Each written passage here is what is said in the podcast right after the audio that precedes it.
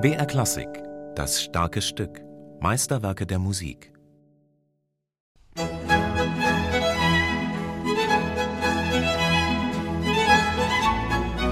Es zieht kaum ein Sommer ins Land, der keine Neuaufnahme von Antonio Vivaldis Vier Jahreszeiten mit sich bringt. Nur wenige große Geiger machen einen Bogen um diese Konzertsammlung, aber auch andere Instrumentalisten lieben die Jahreszeiten. Die Vielfalt der Vivaldis reicht von Bearbeitungen für Klavier über Mundharmonika bis zu Saxophonquartett und Zither. Diese Konzerte lösen nach wie vor einen Sturm der Begeisterung aus, egal ob man im ersten, zweiten oder dritten Frühling steckt.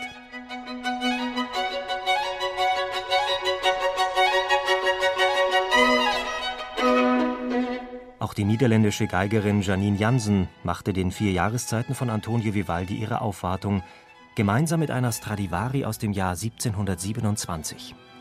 Dennoch ist diese Aufnahme nicht der historischen Aufführungspraxis verpflichtet.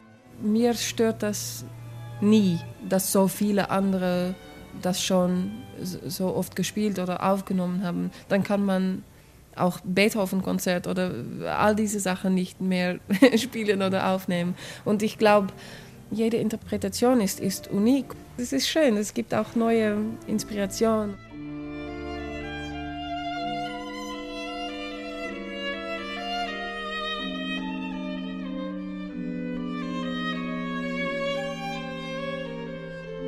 Die Schwüle des Sommers. Hier lassen Solo-Violine und Orgel eine Luft erfüllen, die zum Schneiden ist. Für gewöhnlich hört man an dieser Stelle statt der Orgel ein Cembalo, aber die Musiker rund um Janine Jansen experimentierten in ihren Jahreszeiten, und zwar nicht nur was die Besetzung des Basso Continuo angeht, die zwischen Cembalo, Orgel und Theorbe wechselt. Experiment bedeutet bei dieser Aufnahme vor allem eine Schlankheitskur, sozusagen eine Frühlingsdiät, die vier Jahreszeiten von Vivaldi in einer Fassung mit bloß acht Musikern.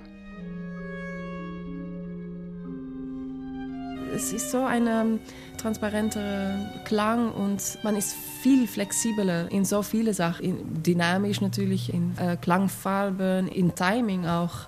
Und ich glaube vor allem im, im vier Jahreszeiten, das muss so, ja, wir haben das so ausprobiert und waren eigentlich sehr glücklich damit.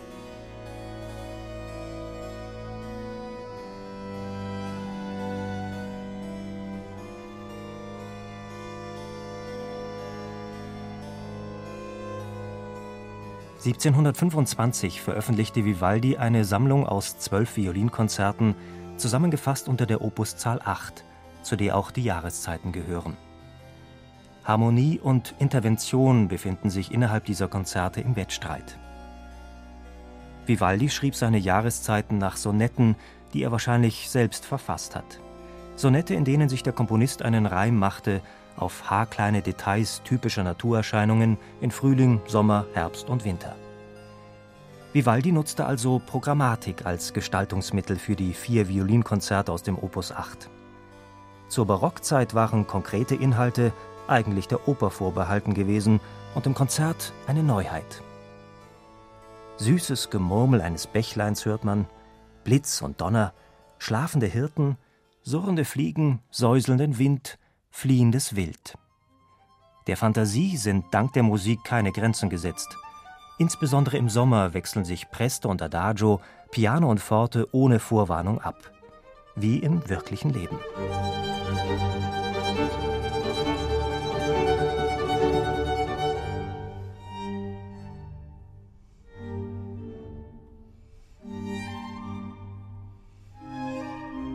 Vorher habe ich gedacht, vielleicht in so ein letzter Teil vom Sommer ist es zu wenig, weil das muss wirklich sehr groß und aber wenn ich das selber anhöre, dann denke ich nicht, ach ja, das sind nur acht Leute.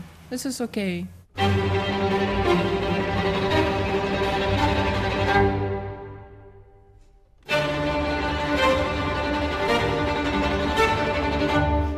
Mit stürmischer Aggressivität lassen die acht Musiker einen, den so oft gehörten Vivaldi, um die Ohren pfeifen. Schonungslos lassen sie einen mit eben derselben Intensität ohne Mantel in der Kälte stehen.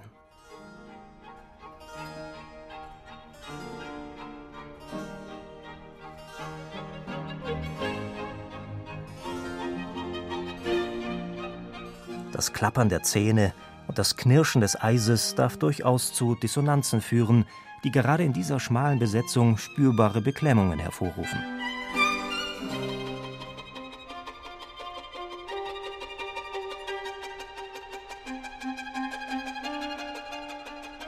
Antonio Vivaldi hat die Konzerte dem böhmischen Grafen Wenceslav von Morzin gewidmet.